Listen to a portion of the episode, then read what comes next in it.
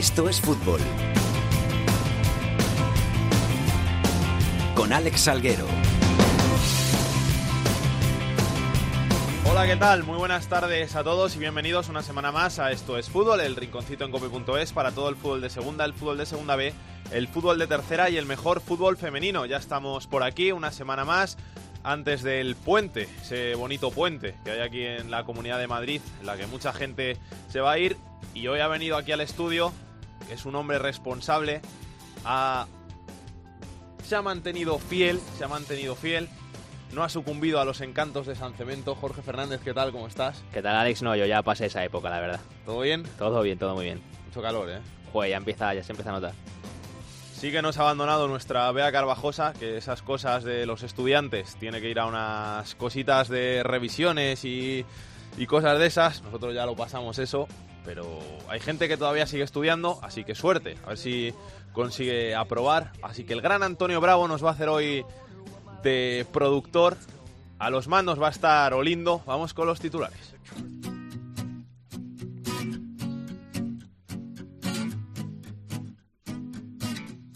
Vallecano es el líder en solitario de la segunda división con 67 puntos, dos de ventaja sobre el Sporting que es segundo y el Huesca que es tercero. Completan posiciones del playoff todos ellos con 58 puntos, el Cádiz, el Numancia y el Zaragoza.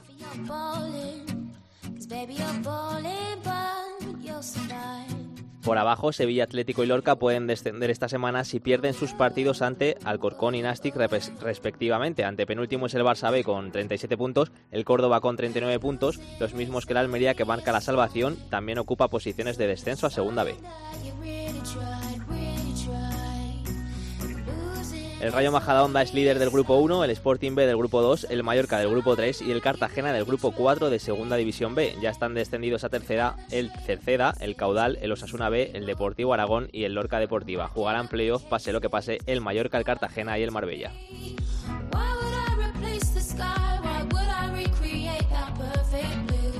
En la Liga Iberdrola, a falta de tres jornadas, el Atlético de Madrid mantiene un punto de ventaja sobre el Barcelona. Esta semana las rojiblancas visitarán al Rayo y las azulgranas al Español en sendos derbis. Por abajo, Santa Teresa y Zaragoza descenderán a segunda si no ganan sí o sí, o si lo hace el, el Fundación Albacete.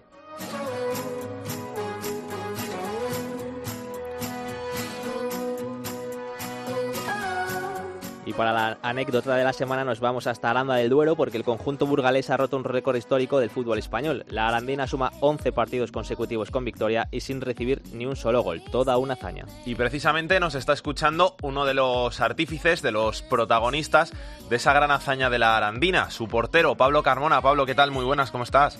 Hola, buenas, ¿qué tal? ¿Todo bien? Todo bien. ¿Preparado para el siguiente partido, para seguir dejando la puerta a cero, seguir aumentando ese récord, esa marca?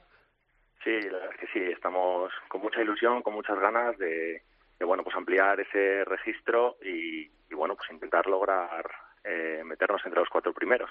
¿Sabes cuántos minutos llevas invicto o no, no, no lo sabes? No, eh, me hago una idea, pero no lo quiero calcular. Muchas veces me ha preguntado algunas personas del equipo y eso, y he dicho que, no lo quiero saber hasta que no hasta que no nos metan el gol. Entonces, bueno, pues ya veremos a ver lo que hemos. Si haces la cuenta son 11 por 90, 990 y luego ya el resto no te, no, te sé decir, pero 990 si cuentas los descuentos y tal, está bien. Mil por lo menos seguro que llevas. Seguro, eso seguro. Mil minutos sin encajar un gol. ¿Cómo, cómo se consigue eso?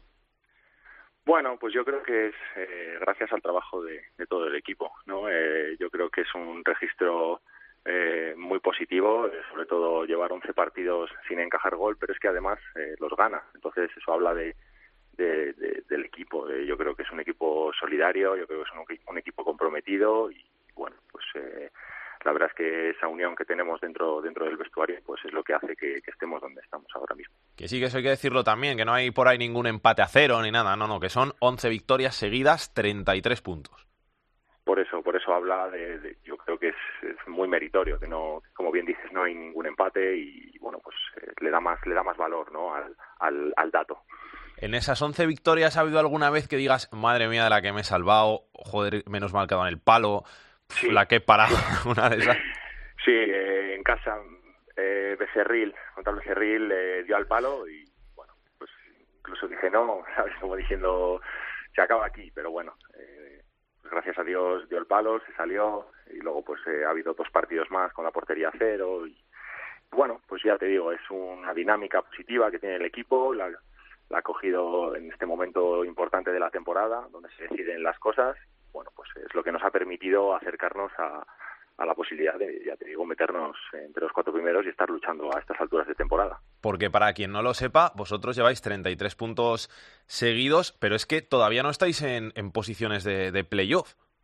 Sí, eso es. Eh, la primera vuelta del equipo no, no, fue, no fue la adecuada. Eh, venía de una dinámica un poco, eh, bueno, turbia, un poco negativa. Eh, yo llego en, el mes de enero. Eh, hay muchos cambios dentro de, la plantilla. Eh, la directiva apuesta por, por, por, bueno por dar un giro, por dar un cambio intentar eh, revertir la situación que había. Yo creo que acierta, acierta la directiva, aciertan con el entrenador y bueno pues aciertan con los con los cambios que ha habido dentro de, de, de la propia plantilla. Eh, esto nos ha permitido pues eso eh, estar donde estamos ahora mismo y bueno pues pasito a pasito sin, sin volvernos locos pues pues intentar llegar al, al objetivo. ¿De dónde venías tú, Pablo? Yo estoy eh, en Astorga, estoy seis meses allí, bueno, empezaron las cosas muy bien, contento personalmente, pero bueno, las cosas no salen como, como uno quiere. Eh, nunca sabes por qué, si estar lejos de la familia o, o bueno, eh, no sé, las cosas hay veces que, que, no salen, no salen como uno quiere. La vida del deportista, sea cual sea el deporte, pues, pues oye, por muchas horas que le dediques o por muchas ganas que tengas, no siempre van a salir las cosas como uno quiere. Y bueno, pues la verdad es que ahora es de estas veces que dices eh, estoy disfrutando, encuentras tu sitio dentro de, de un grupo, bueno, pues eh, sobre todo que das gracias que, que, los resultados deportivos que al final es lo que, que valen en esto, pues pues están acompañando. ¿Llegáis al playoff o, o no? Bueno, tenemos eh, un partido muy importante este fin de semana contra el Salmantino y bueno, saber lo que lo que podemos hacer. Están por encima nuestro, tenemos un partido menos nosotros, pero pero bueno, eh, vamos pasito a pasito. Eh, vamos a centrarnos en, en, ganarlos a ellos y bueno, pues a ver, a ver si llegamos. Luego quedarían tres jornadas más. A por la duodécima, ¿no? Sí, eso es. Eh, ya te digo, eh, poco. No, tampoco es un dato que a la plantilla eh, le haya desconcertado. Sí que es verdad que en el último partido, eh, inconscientemente, pues el poder batir a, a Laro, en este caso, que era el que más victorias llevaba, yo creo que sí que pesó en el juego más que más que en otra cosa del equipo en la responsabilidad no de joder vas a lograr una una meta un poco así reseñable dentro de, del fútbol español pero bueno eh, ya te digo que, que, esto va paso a paso y, y, día a día Pablo Carmona, portero de la Arandina, 11 victorias seguidas, 11 partidos sin encajar un gol, récord en el fútbol español. Muchas gracias por pasarte por estos fútbol. Suerte para lo que queda de temporada y a seguir manteniendo la puerta a cero. Muchas gracias. Esto es fútbol con Alex Salguero.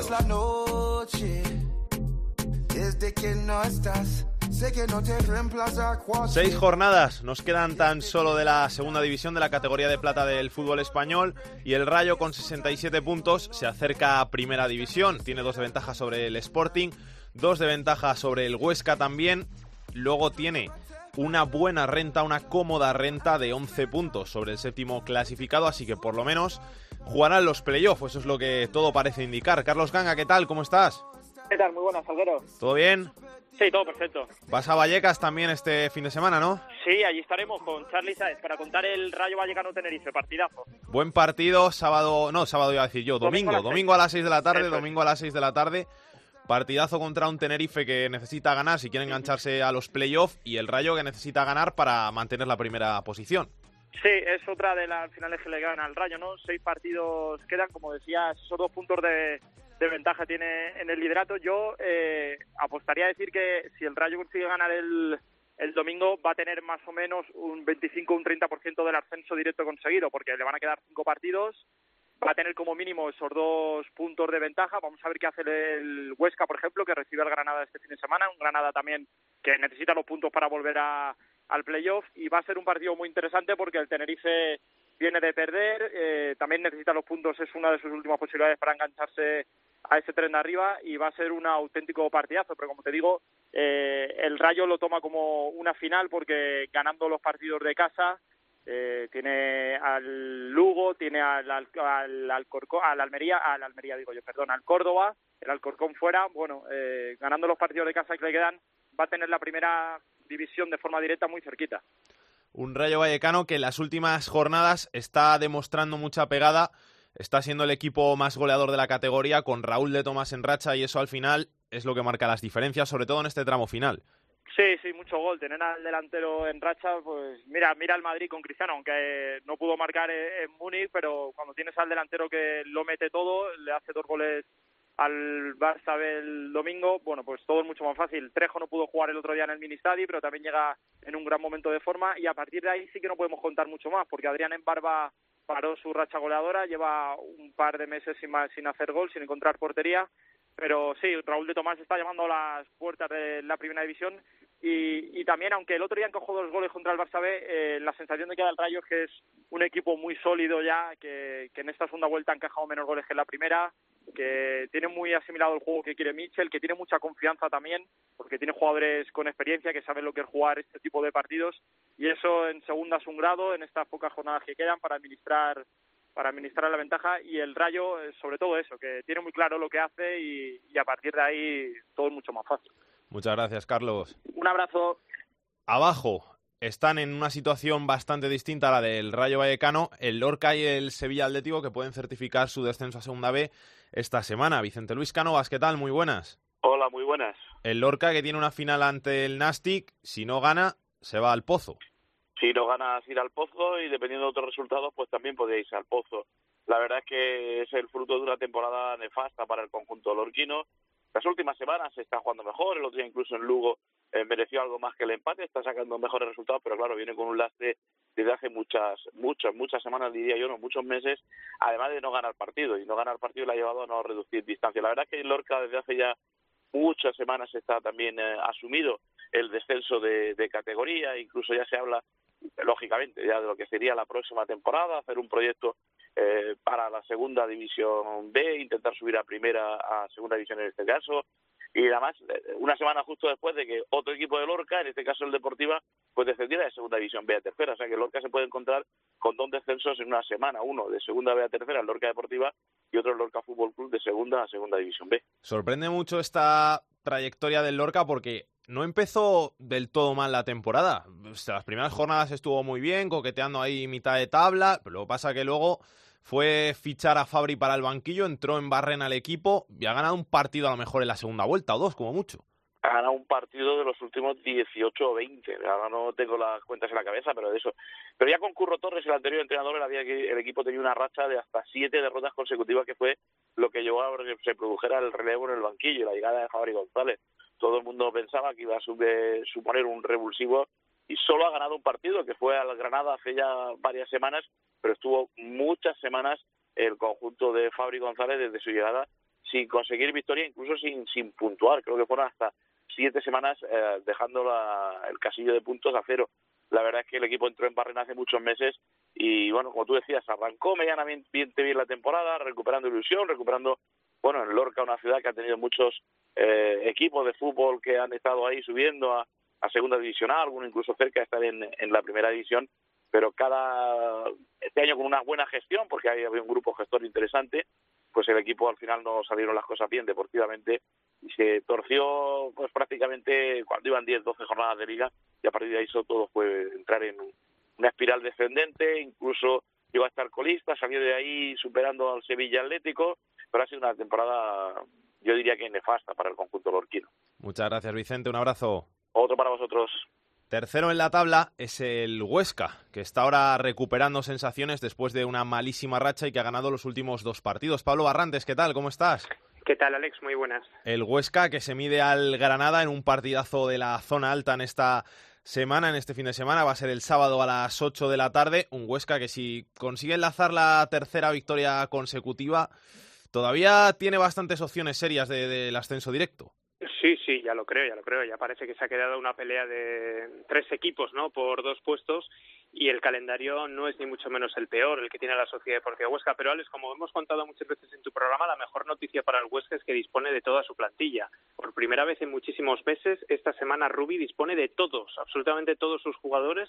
Recupera a Chimi, por ejemplo, después de cumplir partido de sanción al argentino, uno de los jugadores que más en forma está, por lo tanto va a tener un verdadero quebradero de cabeza para hacer ese once que se mida el Granada con recibimiento especial, algo que tampoco nunca ha hecho el Huesca en casa. Ha pedido a todas las peñas del equipo que esté en torno a las seis y media, hora y media antes del partido recibiendo al equipo.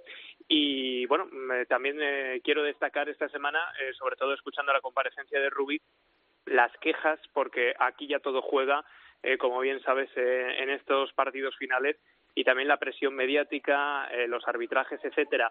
Y bueno, las quejas del Tenerife el otro día frente por ese penalti, ¿no? que fue un punto de inflexión donde al final el Huesca remonta con la expulsión también de un jugador del Tenerife, pues eh, muchos compañeros, incluidos de, de prensa, eh, cargando contra Tebas, ¿no? el Huesca de Tebas, etcétera. Bueno, pues hoy por primera vez Rubí de forma oficial ha eh, mostrado su eh, disconformidad con, con esa forma de meter presión diciendo que bueno pues que el Huesca gana desde luego porque se lo merece o pierde porque se lo merece no porque nadie decía nada en esa racha de dos meses donde estuvo sin, sin ganar.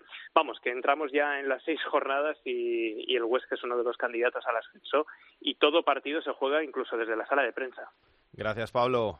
Un abrazo Junto al Lorca, el otro equipo que puede descender este fin de semana es el Sevilla Atlético, que se va a enfrentar al Alcorcón el sábado a las 6 de la tarde. Isaac Escalera, ¿qué tal? ¿Cómo estás?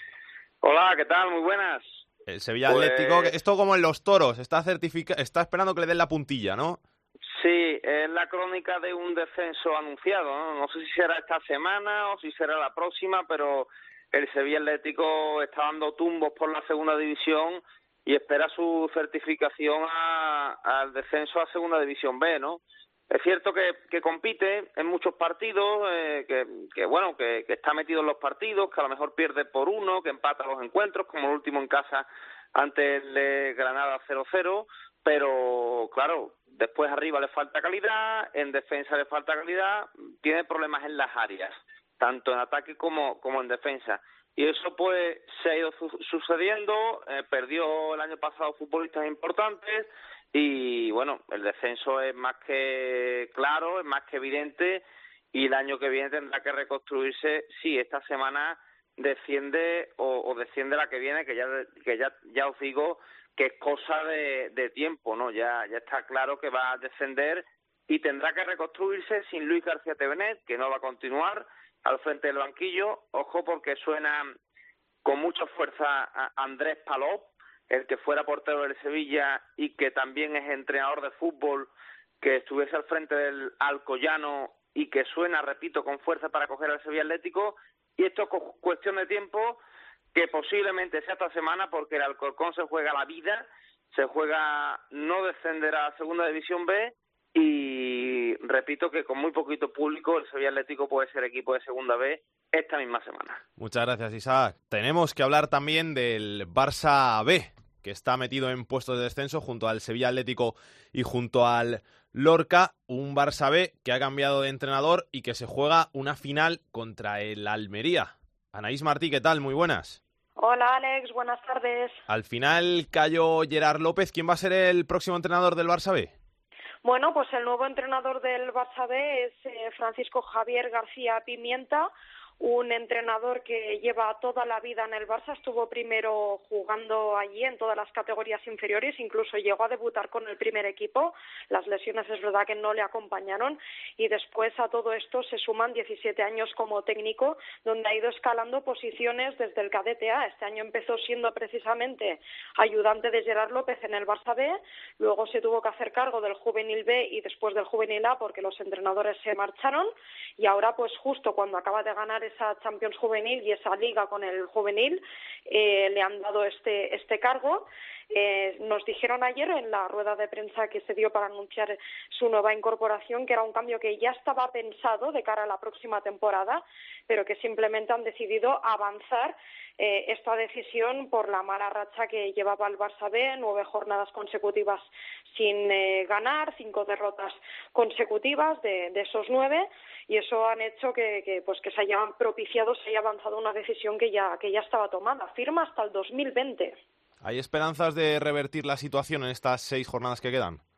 Pues eh, la verdad es que sí, la verdad es que sí, porque viendo la dinámica que traía el, el Barça B, eh, era muy importante que hubiera un revulsivo, alguien que tuviera energía, que fuera optimista, que viniera de ganar títulos. La idea era esa, que llegara alguien con energías eh, plenamente renovadas para ser capaz de, entusiasmar a los chavales y de, que se dejaran de, obsesionar tanto con los resultados y esa presión que tienen encima, que evidentemente sigue existiendo, pero bueno, quedan seis finales, el primer partido contra la Almería, rival directo, y ya hay confianza en poder empezar a cambiar esta, esta situación. Gracias, Anaís. Un besito. Un beso, que vaya bien. Y tenemos que hablar también de la Almería, que iba a ser ese rival del Barça B en el partido que se va a jugar en el Estadio de los Juegos del Mediterráneo y que ha cambiado de entrenador, al igual que lo ha hecho el Barça B esta semana. Se ha ido Lucas Alcaraz y hay relevo en el banquillo. ¿Quién es el nuevo entrenador? Jordi Folqué.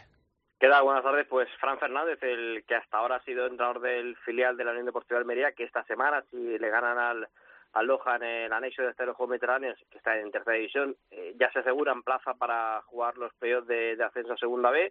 Pues bueno, para que el equipo filial eh, pueda conseguir el ascenso a Segunda B y que nadie se lo eh, impida, vamos, que el primer equipo por, por, eh, por, bajar de categoría se lo impida eso a nivel deportivo, pues han intentado el club, eh, después de reunirse con Lucas Alcaraz, pues decidieron que Lucas Alcaraz dejase de ser entrenador.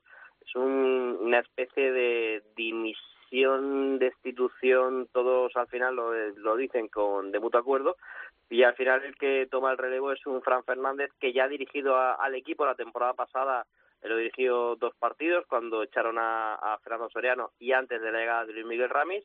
El equipo ganó en Lugo y empató en casa y en esta misma temporada también ha dirigido al, equipo en un partido, ganó el Almería 3-0 al Real Zaragoza en esa semana de impasse entre eh, a, Luis Miguel Ramis y ya con Lucas Alcaraz, eh, que estaba eh, en, la grada de ese partido, pero lo dirigió Juan Fernández. Así que un técnico de la casa que lleva varios años entrando a las divisiones inferiores de la, Unión Deportiva Almería y que el primer equipo pues no conoce la derrota con, con Fran Fernández en el banquillo, aunque ahora sí sabe perfectamente que se enfrenta a un, a un Miura importante porque quedan seis jornadas y, y, la dinámica del equipo es muy negativa con ocho semanas sin conocer la victoria. Y además que hay un partido clave porque como pierdas te vas al pozo. Sí, lo decía ayer, por ejemplo, Jorge Morcillo, el capitán de la Unión Deportiva de Almería, que era como una eliminatoria de esto de que el que pierde se queda fuera, ¿no? Pues, pues así es más o menos como se presenta.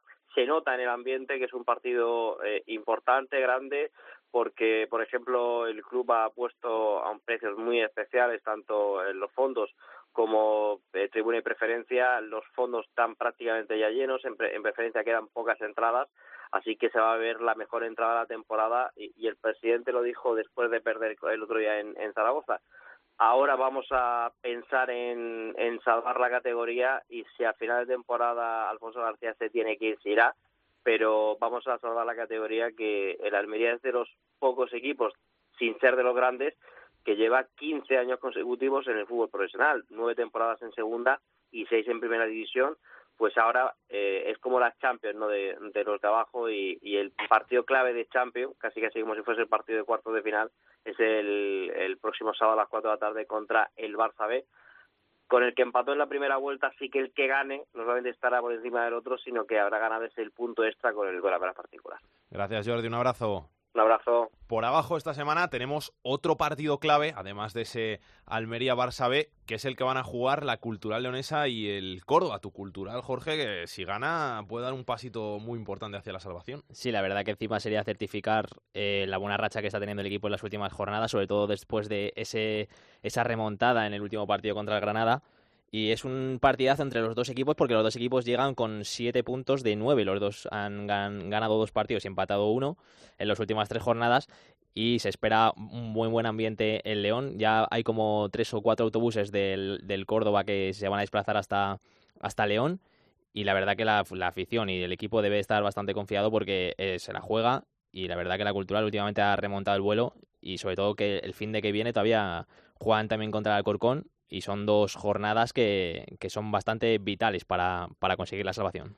Y también hay que contar, por último, que es una noticia que tenemos que contar, aunque lamentamos contarla, lo que pasó el otro día en ese Tenerife Huesca, en el que un espectador acabó lanzando una moneda, le dio a uno de los árbitros asistentes, eh, una moneda de 50 céntimos. Al final el partido estuvo parado 15 minutos y ya se conoce, pues, la sanción del comité de competición para el Tenerife, al que le ha impuesto una multa de 1.500 euros y la clausura parcial de una grada del Eleodoro Rodríguez López, desde la grada desde la que se lanzaron los objetos que impactaron en esa árbitro asistente. Así que nada, eh, pues esa es la sanción. El Tenerife ha dicho que la va a recurrir. Ya veremos en qué queda todo esto.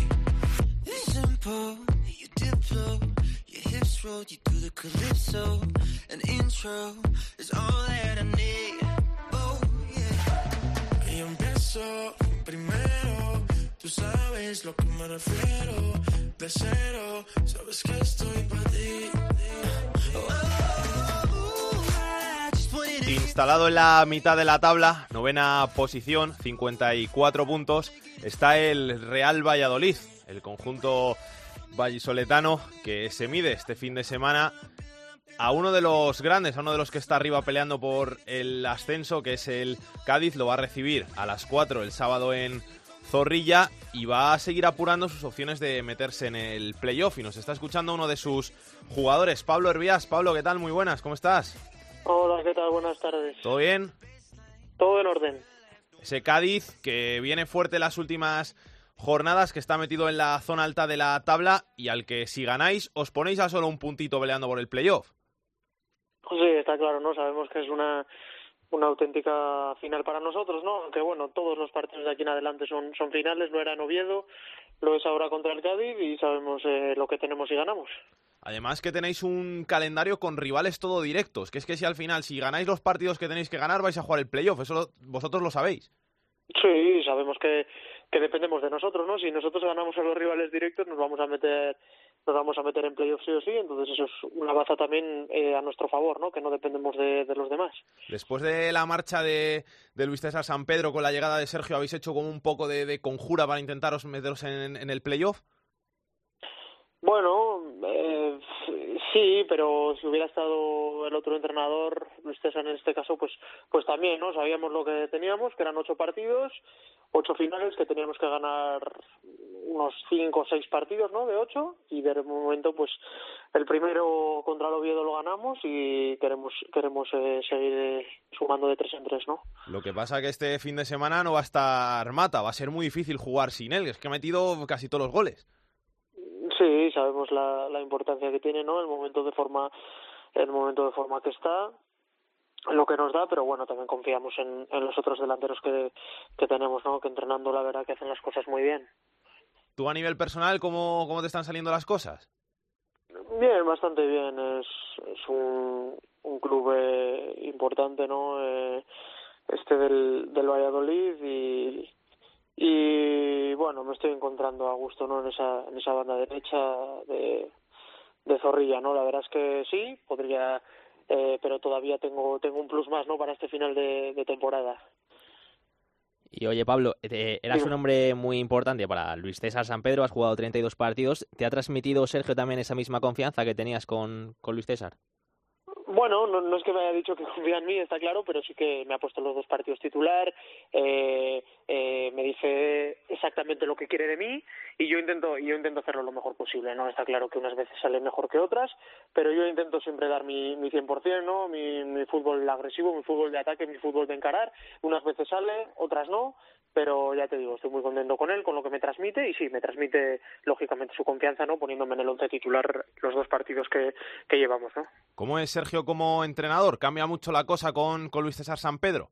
No, bueno, son, a ver, son personas completamente diferentes, ¿no? Al final, como se dice, ¿no? Cada maestrillo tiene su librillo. Está claro que Sergio es, diferente, ¿no? A, a Luis César. Eh, la verdad que me ha sorprendido, ¿no? Porque es súper cercano, eh, te hace sus bromas, habla con los futbolistas, eh, eh, son diferentes, pero la verdad es que me ha sorprendido, me ha sorprendido a bien, ¿no? La verdad es que, la verdad es que él al final, como ha sido futbolista, pues también entiende, también entiende muy bien al jugador, ¿no? Entonces eh, te da lo que, lo que necesitas.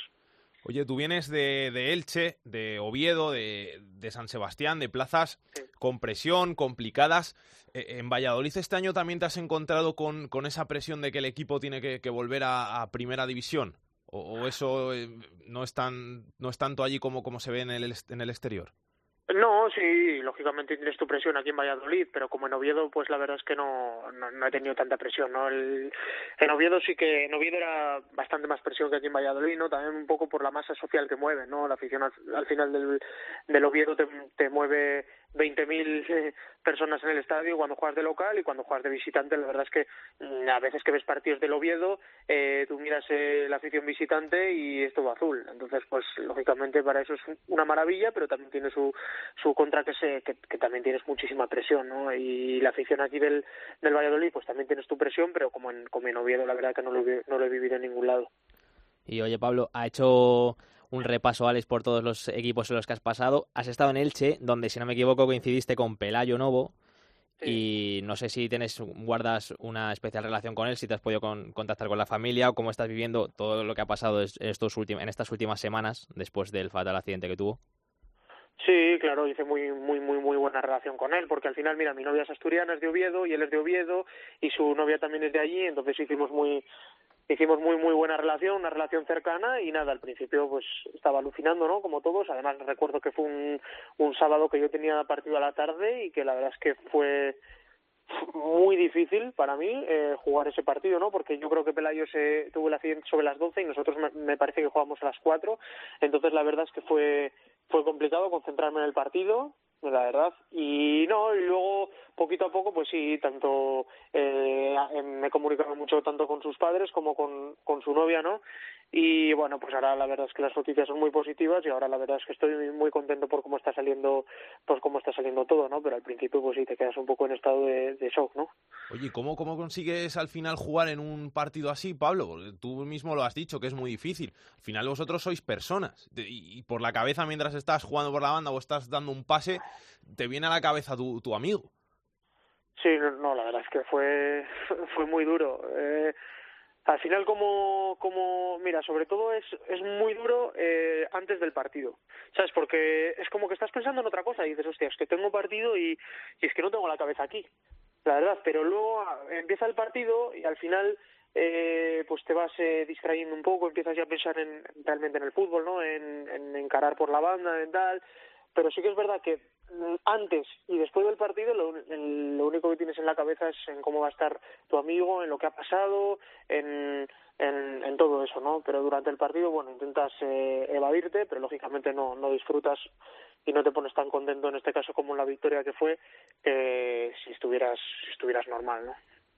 Oye, Pablo, y estás, estamos ya acabando la temporada, todavía queda por jugarse eh, los cuartos, la verdad, pero tú estás cedido por el Eibar, si no me equivoco. Sí. ¿Qué planes tienes para la temporada que viene? Bueno, yo sinceramente solo estoy centrado aquí en el Valladolid, ¿no? en, en acabar eh, los seis partidos eh, de la mejor manera posible, a ver si conseguimos entrar en playoff, a ver si conseguimos hacer grandes grandes cosas y luego ya se verá, ¿no? Ahora las, las pocas fuerzas, ¿no? Que, que quedan eh, o las muchas, depende cada uno, porque ya es un final de temporada, son diez meses de competición, de carga emocional, de carga física, pues a dar el, el resto, ¿no? Lo que quede y luego ya sinceramente no me preocupa. Eh, acabar primero pensarían en el, bueno en el entrenamiento de mañana después pensarán en el partido del Cádiz y ya se verá. Lo que tenga que suceder sucederá. No Pablo, pues muchísimas gracias por pasarte por estos fútbol. Que vaya todo muy bien ahí en el Valladolid que tengas mucha suerte para la temporada y que tengáis mucha suerte también el equipo. Un abrazo muchísimas gracias a vosotros. Un abrazo. Que pase Pedro Martín. El enfadato de Pedro Martín. Hola Pedro qué tal cómo estás muy bien y vosotros muy bien cuéntanos cositas. Pues eh yo creo que le podemos dedicar un minutito del enfadato al Córdoba, porque el, con Sandoval en el banquillo está consiguiendo cosas que, bueno, ya sabemos como en la segunda división, que es una eh, categoría un poco imprevisible, pero claro, este año están pasando cosas un poco raras, porque lo del Huesca primero, un equipo que llegó a tener ocho puntos sobre el segundo y que dejó de ser líder y nunca había pasado, y estamos asistiendo a una cosa que si realmente al final ocurre, es decir, la salvación del Córdoba, pues también eh, estaremos ante algo que nunca había pasado en segunda división. Porque recuerdo que eh, después de, eh, de las 27 primeras jornadas, el Córdoba estaba a 13 puntos de la salvación, solamente había conseguido 19 puntos. Pero claro, en las nueve últimas jornadas ha conseguido 20 y se ha puesto con 39. y todavía está en zona de descenso, pero ya está al límite de la salvación. Y claro, hay que mirar el calendario del Córdoba, porque es que además tiene que enfrentarse en los próximos partidos a rivales directos. Por ejemplo, esta semana juegan León contra la Cultural, luego bajo el Rayo y en el siguiente partido, antepenúltima jornada, es visitar a la Almería. Así es que tiene en su mano, depende de sí mismo, aunque está, aunque no está en zona de descenso el Córdoba, depende de sí mismo porque se enfrentan rivales directos para conseguir algo que si al final, al final sucede será histórico en la segunda división. Gracias Pedro, un abrazo. Igualmente, hasta luego. La segunda B en Esto es Fútbol.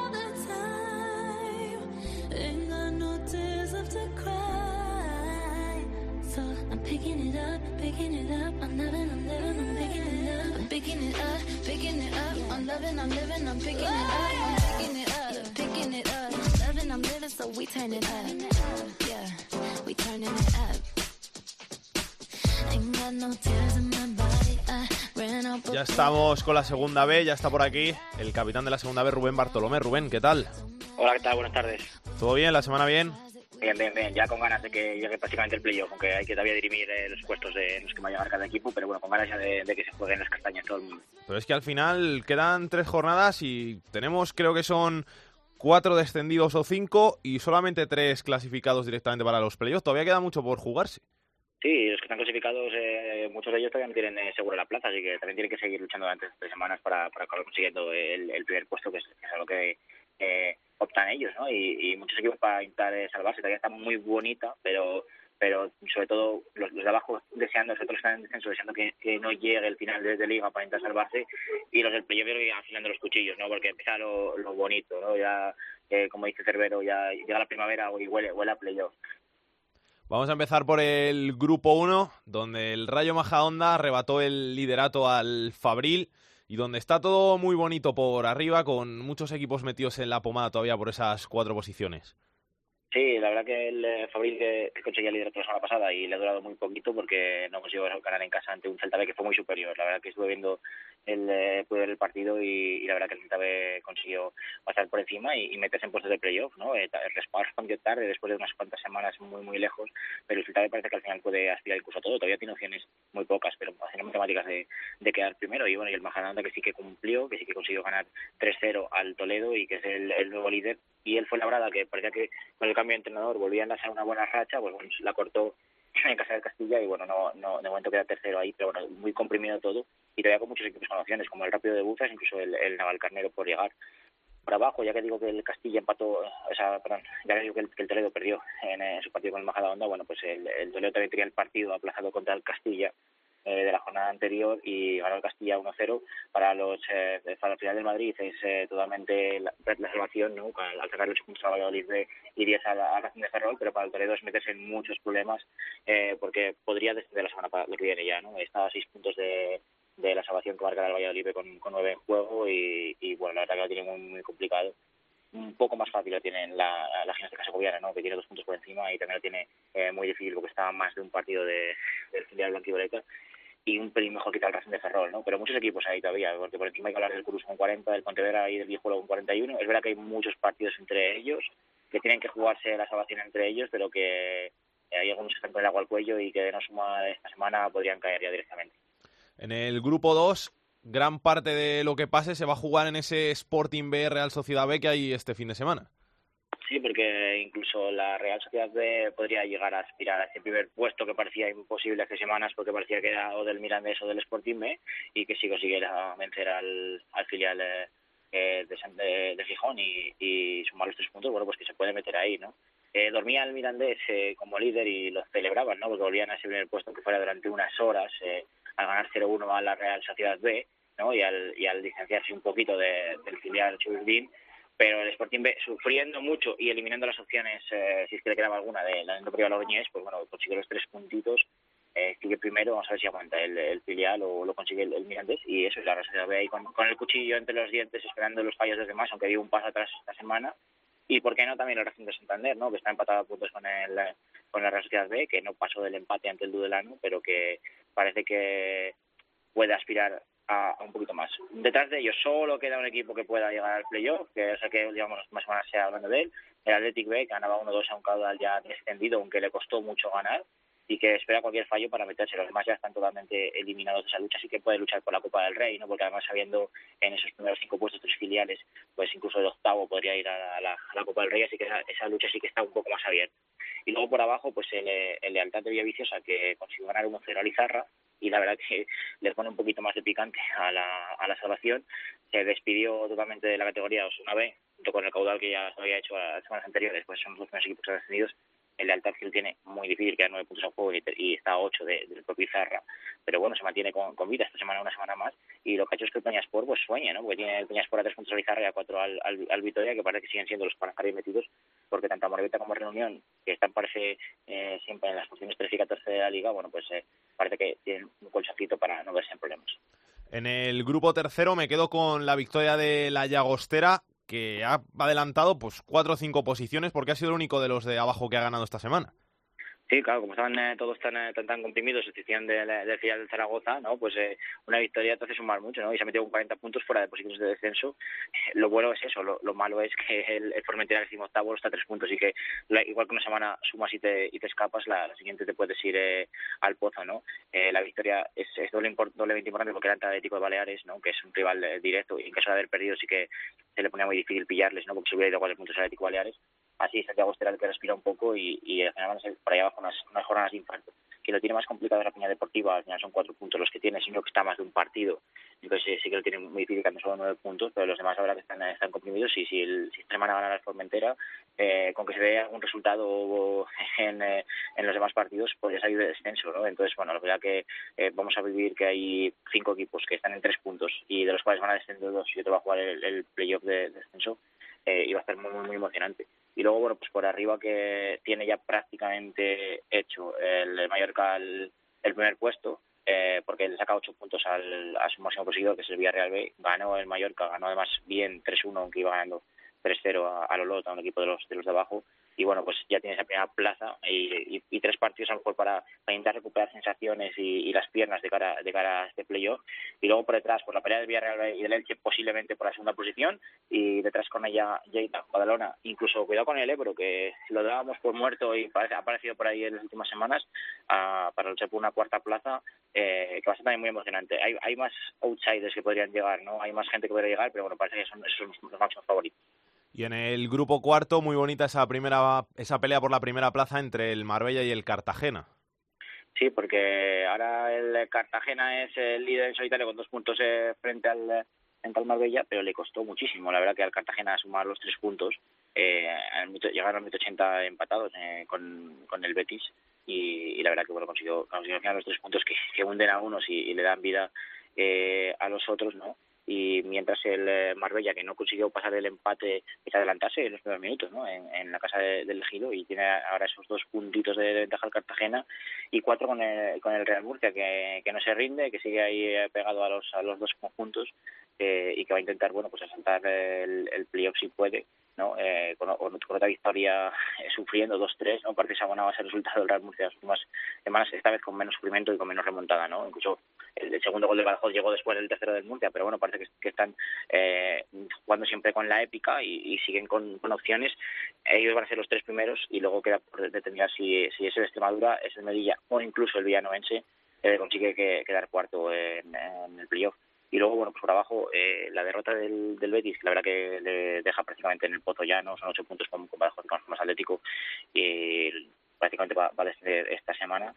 Y también problemas bastantes para, para Córdoba y para Jumilla, Córdoba B, Jumilla. Eh, descolgados de, de los tres equipos que posiblemente se juegan el playoff de descenso, que es el mal menor, ¿no? Cuando está todo, todo el año ahí abajo, eh, jugar el playoff de descenso es eh, una tortura, pero también es, una segunda vida en, en 180 minutos, ¿no? Y, y parece que se jugarán las formas Atlético Badajoz, eh, Mérida y puede que incluso el Recreativo vuelva o, la Balona, pero va a estar también muy bonito esa posición. Pero sí que eso, que, que posiblemente los cuatro del descenso del, del grupo cuarto ya los tengamos asignados. Gracias, Rubén. Un abrazo. A vosotros, adiós. Y hay que estar pendiente de lo que pasa en el grupo 1 de esta segunda división B con el Deportivo Fabril, con el filial del Deportivo, porque ocupa posición de playoff, pero como el Depor puede acabar bajando a segunda división, pues no se sabe si va a jugar o no los playoffs. Pepe Torrente, ¿qué tal? ¿Cómo estás? Hola, ¿qué tal? Muy buenas. Al final juegan, no juegan, ¿qué va a pasar? Su intención es jugar, lo tienen clarísimo. Entienden primero los jugadores del Fabril que creen que si se lo ganan en el campo tienen que tener derecho a jugar ese playoff de ascenso, aunque lamentablemente lo más probable es que en esa época ya el primer equipo descienda. Es más, tiene todos los boletos para hacerlo este domingo, si no de forma matemática, si de forma virtual, porque la temporada del primer equipo del Depor está siendo horrorosa y va a jugar el año que viene en De hecho, el club ya le ha comunicado hace algunas semanas a los propios futbolistas que su idea es que jueguen ese playoff de ascenso, o sea, que si no hay ningún tipo de contraorden o algún tipo de presión, entienden que la ley les ampara y consideran que lo más justo para esa plantilla, para esos chavales que llevan eh, prácticamente 10 meses peleando muchísimo en su primera temporada después del ascenso desde la tercera división, es que si en el campo se lo ganan, y por ahora se lo están ganando, de hecho siguen con la intención de pelear por el título, que jueguen el playoff. Si luego ascienden deportivamente y lamentablemente no lo pueden eh, fructificar porque el primer equipo baja a segunda, pues eso ya no sería problema de esos futbolistas que por lo menos en el campo se quieren ganar su derecho a estar en la división de plata la próxima temporada. Lo que pasa que esto imagino que no le hará ninguna gracia ni a los del Celta B, ni a los del Rápido de Bouzas, ni a los del Navalcarnero, porque al final es una plaza que te quita un, un, equipo que no puede subir. Sí, sí, claro, evidentemente. Te puede, puede fastidiar a, otros equipos, pero claro, también eh, visto desde una perspectiva diferente, por ejemplo, los propios futbolistas, primero, ellos dicen, queremos demostrar que tenemos capacidad para jugar en segunda división y nada mejor que hacerlo en un playoff que nos hemos ganado en el terreno de juego. Y segundo, y yéndonos ya un poquito más lejos, imagínate que pasa lo que ha ocurrido en algún año. Por ejemplo, ¿os acordáis del descenso administrativo del Elche, no? Que finalmente se salvó el Eibar y que estaba descendido a segunda y se, y se mantiene. ¿Qué pasa si ocurre en las próximas semanas algo parecido? El Fabril no juega ese playoff, luego pasa eso y entonces, ¿qué pasa? Que el Fabril no ha podido tener la oportunidad de subir a segunda. Como digo, en las últimas semanas, eh, gente del propio club ha bajado ese vestuario, el vestuario del Deportivo Fabril, para comunicar a los futbolistas que la idea que tiene ahora mismo el club es que, independientemente de si se consuma ya matemáticamente, que es lo más probable, el descenso del primer equipo, ellos van a disputar ese playoff. Gracias, Pepe. Un abrazo. Un abrazo.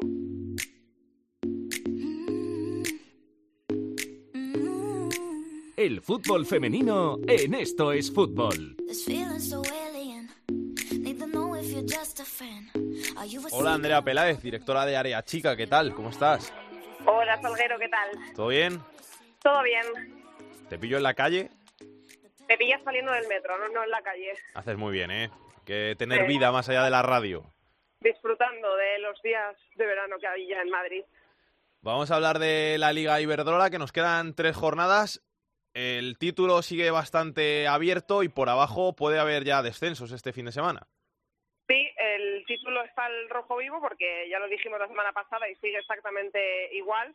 El Atlético de Madrid sigue líder, un puntito por delante del Fútbol Club Barcelona. El Barça tiene un derby el sábado a las 8 de la tarde, recibe visita, mejor dicho, al Español y el Atlético de Madrid también tiene un derby, pero el domingo a la una estaría obligado a ganar si quiere seguir siendo líder. En caso de que ya lo hubiera hecho el Barça el sábado, el Atlético de Madrid va a visitar al Rayo Vallecano. O sea, son dos duelos bastante importantes y bastante complicados. Yo diría que el más complicado que le queda a cada uno de los conjuntos que luchan por el título. Y como dices, el descenso, podríamos tener ya descendidos matemáticos porque hay un duelo importantísimo en la zona baja que va a ser el Fundación Albacete Santa Teresa, de no ganar el Santa Teresa se certificaría su descenso y el Zaragoza lo tiene mucho más complicado porque abre la jornada el sábado a las 11 menos cuarto en casa ante el Athletic de Bilbao, que está en la zona alta de la tabla. Por lo tanto, el Zaragoza necesitaría ganar y que no lo hiciera el Fundación Albacete el domingo a las 12 en casa en Santa Teresa, porque de hacerlo el Fundación Albacete,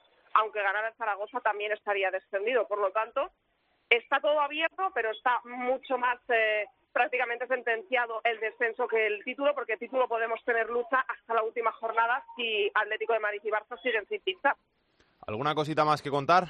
Sí, tenemos que destacar otro derby, porque es eh, una jornada de derbis, que es el sábado a la una, que va a ser el Levante Valencia y se va a jugar por el segundo año consecutivo en el Ciudad de Valencia, en la casa del Levante Unión Deportiva y seguro que va a volver a tener una gran afluencia de público. La entrada es gratuita y se va a vivir un día maravilloso de fútbol femenino en Valencia y, pues, llegan los dos en la zona alta, en puestos de copa, peligra mucho más para el Levante porque además en las últimas jornadas tiene que jugar ante Atlético de Madrid y Barça, necesita mucho más la victoria que el Valencia, que tiene prácticamente asegurada su plaza en la Copa, pero se va a ver un derby precioso de altura y por supuesto hay que celebrar que vuelve a ser en la ciudad de Valencia y que se siguen abriendo grandes estadios para el fútbol femenino.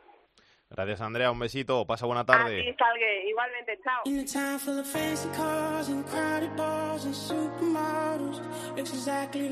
La tercera división en Esto es Fútbol.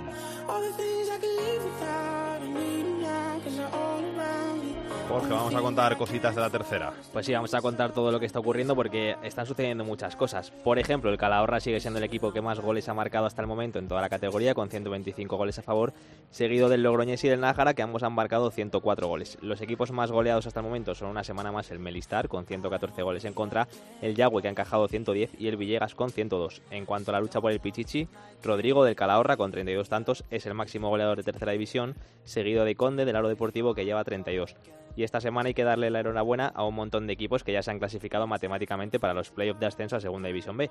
Ellos son el Bergantiños, Oviedo B, Gimnástica, Durango, Orihuela, Castellón, Ceuta, Don Benito y Socuellamos. Todos ellos, como digo, ya son equipos de playoff. Y a vueltas con estos playoffs hay que contar esta semana una noticia que está causando un gran revuelo. Ha sucedido en el grupo 15, en el grupo de Navarra, y es que se ha sabido esta semana que el Iruña, filial del Club Atlético Sasuna, que se encuentra actualmente en puestos de ascenso a Segunda División B, finalmente parece que sí que va a poder disputar ese playoff de ascenso debido al descenso a Tercera División de los Asuna Promesas, algo que se entendía que no podía suceder porque el descenso de los Asuna Promesas arrastraría al, Iruña, perdón, a Autonómica. ¿Esto a quién perjudica? Pues en concreto a dos equipos que entendían que ya estaban clasificados para esos playoffs y que ahora parece que se la van a jugar entre ellos porque solo les separa un punto de diferencia. Y estamos hablando del Cirbonero y del Burlades. Y precisamente nos está escuchando Pachi Bator, el presidente del Burlades. Hola Pachi, ¿qué tal? Muy buenas. Hola, buenas tardes. Esto es así como lo hemos contado, ¿no? Lo habéis contado estupendamente. ¿eh? O sea que vosotros pensabais que ibais a jugar el playoff y ahora os la tenéis que jugar. Efectivamente, estamos eh, totalmente sorprendidos y a la vez indignados, ¿no?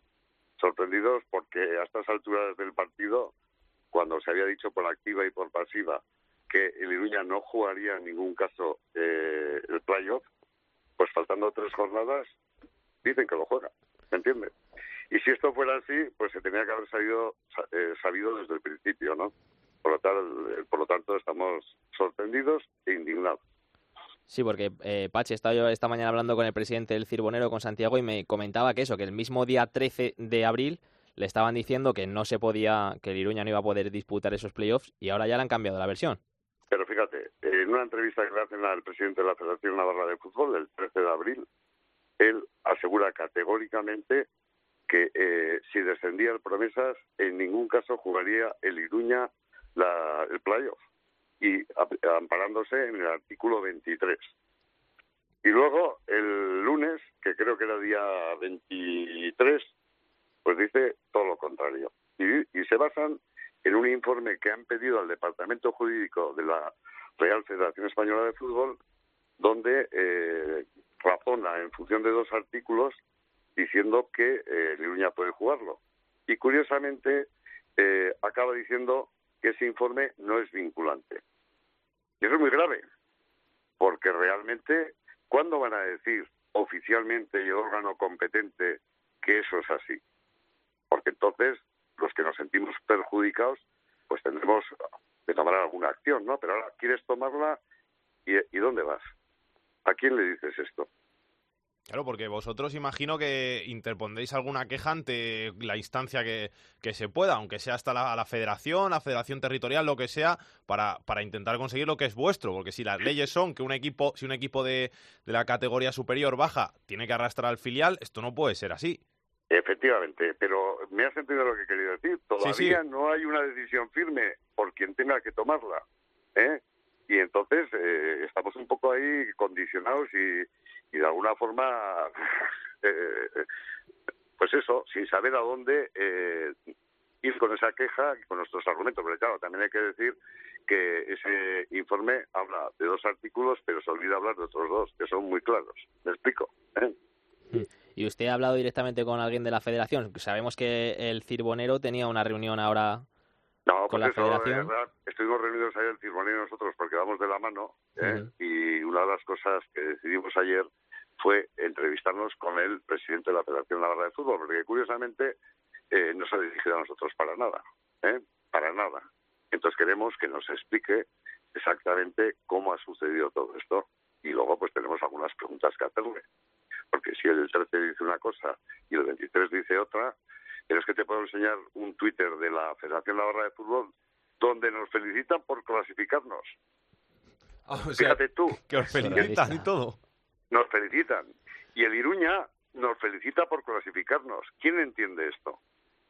Y, y ahora, y ahora van a jugar los playoffs, que no tiene ningún sentido. No tiene ningún sentido de ningún tipo. O sea, aquí algo raro ha pasado y tiempo tendremos de ver exactamente quién se ha movido, cómo se ha movido. Eh, pero claro, esas cosas, pues al final todos se saben, como sabéis vosotros, ¿eh? Hombres de la prensa.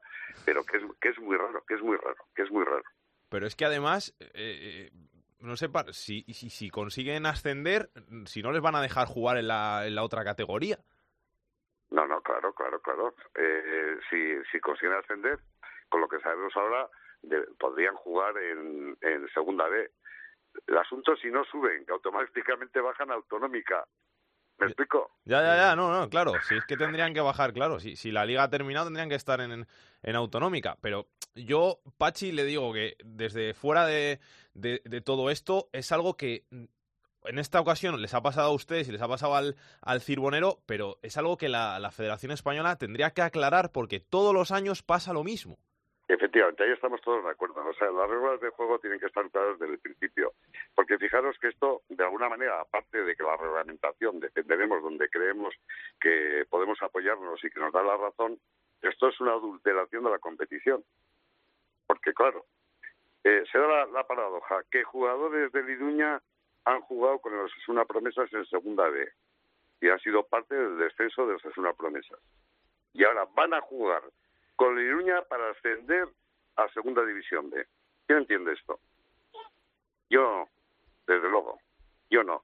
Pero es que además, eh, sabiendo, como se sabíamos en ese momento, que eh, el quinto jugaba el playoff, nosotros y el Cirbonero, lógicamente, planteamos nuestros eh, partidos consiguiendo ese objetivo, ¿no? Y cuando lo tenemos conseguido, entonces nos dicen que no, aparte de que aquí hay más equipos implicados, que son los de la parte baja, ¿no? De que pues probablemente arrastra alguno más, ¿eh? Porque si juegan cuatro equipos eh, la fase de ascenso y, y suben, pues automáticamente liberan a alguno de los que se han quedado en, como consecuencia de que han bajado otros equipos de segunda B a tercera. No sé si me explico. No, sí, sí, claro, claro. Entonces, el, el Iruña no les va, mm, en el supuesto que subiera, el que se queda en tercera división es el Promesas. Por lo tanto, no tiene ninguna opción los que están los quintos por la cola y los sextos por la cola. Quiero decir que no solo nos afecta al Ciruelero a nosotros, sino también a equipos de la parte baja, ¿no? ¿Tienen ustedes pensado pedir, si, si no fallan a su favor, alguna compensación, algo? No sé entre quién la van a poder pedir, pero por lo menos pedir que, que le- les den algo por, por lo que la faena que les han aquí, hecho. aquí la cuestión no es material, la cuestión es moral, ¿no? Porque tendrías que ver en el momento que se publicó esto cómo estaba tanto la plantilla del Burlades como la plantilla del Ciruanero. O sea, tú crees que esto sería un objetivo, has luchado por él, lo has planificado, etcétera, etcétera, y te vienen con estas a falta de tres jornadas, la moral estaba por los suelos, tanto de nuestro equipo como del Cirbonero, ¿no? Entonces, no hemos planteado ningún tema material. Eh, lo que queremos es que lo que creemos que tenemos en derecho, conseguirlo. Pero vuelvo a repetir, en este momento el mayor problema es que aquí nadie se ha pronunciado oficialmente. No hay ningún órgano competente. Esto es un informe jurídico, eh, perdón, un informe del Departamento Jurídico de la Real Federación Española de Fútbol, diciendo que eso es así y eh, poniendo al final un párrafo que dice que esa decisión no es vinculante. Luego tienes que hablar con la gente y dice, no, no, eso lo hacen siempre, pero luego quien tiene que tomar la decisión se basa en ese informe. Informe que a nuestro juicio, vuelvo a repetir, está apoyado en dos artículos, pero se dejan otros dos de valorarlos. ¿Me explico? Entonces, ¿qué es lo que pensamos? Que esto es una estrategia. ¿Por qué? Porque ahora dicen eso, toman la decisión el día eh, 13 de mayo, el 14 es el sorteo y ¿dónde recurrimos nosotros? Se sortea, el sábado empieza la competición, etcétera, etcétera, etcétera. Si llegara ese caso de que no se pronunciaron hasta el día 13 de mayo, tendríamos que pensar en algo que dices tú. ¿eh? solicitar alguna compensación de daños y perjuicios. ¿eh? Pero bueno, en este momento no hemos valorado eso. Pachi, que tengan ustedes mucha suerte y que se arregle para que puedan disputar en el campo lo que al final les pertenece porque se lo han ganado en el terreno de juego. Muy bien, muchas gracias por llamarnos. ¿eh? ¿Vale? Vale, un abrazo, hasta luego. Un saludo, adiós, adiós, adiós, adiós. Vamos a ver qué tiene Aitor Puerto en su agenda de la semana.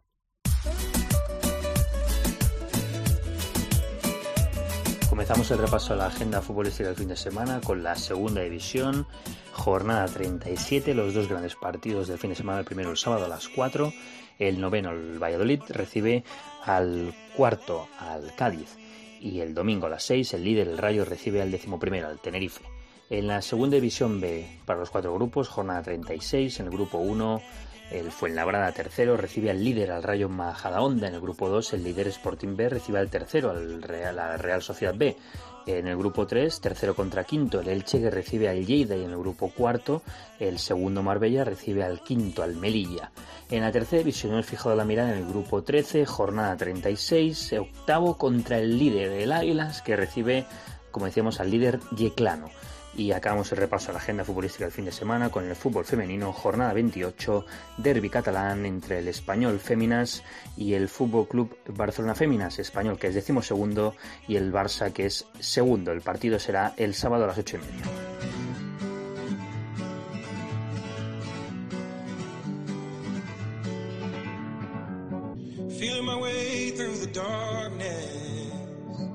Guided by a. I can't tell where the journey will end, but I know where to start. They tell me I'm too young to understand. They say I'm caught up in a dream. Well, life will pass me by if I don't open up my eyes. So that's fine by me. So wake me up when it's all over. Muy Davichi, Jorge. Siempre, siempre le hemos sido.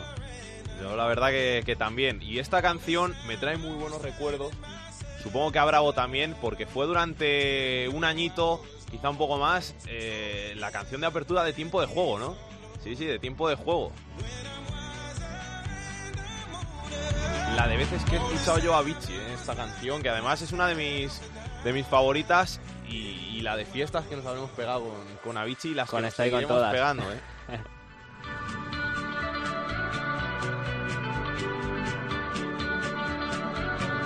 Pues desde aquí, nuestro más sincero pésame a la familia de Avicii, a todo el mundo de la música. Se ha ido uno de los más grandes de la música electrónica de todos los tiempos. Siempre nos quedará su música, sus éxitos. Y nada, con Avicii nos vamos hasta la semana que viene.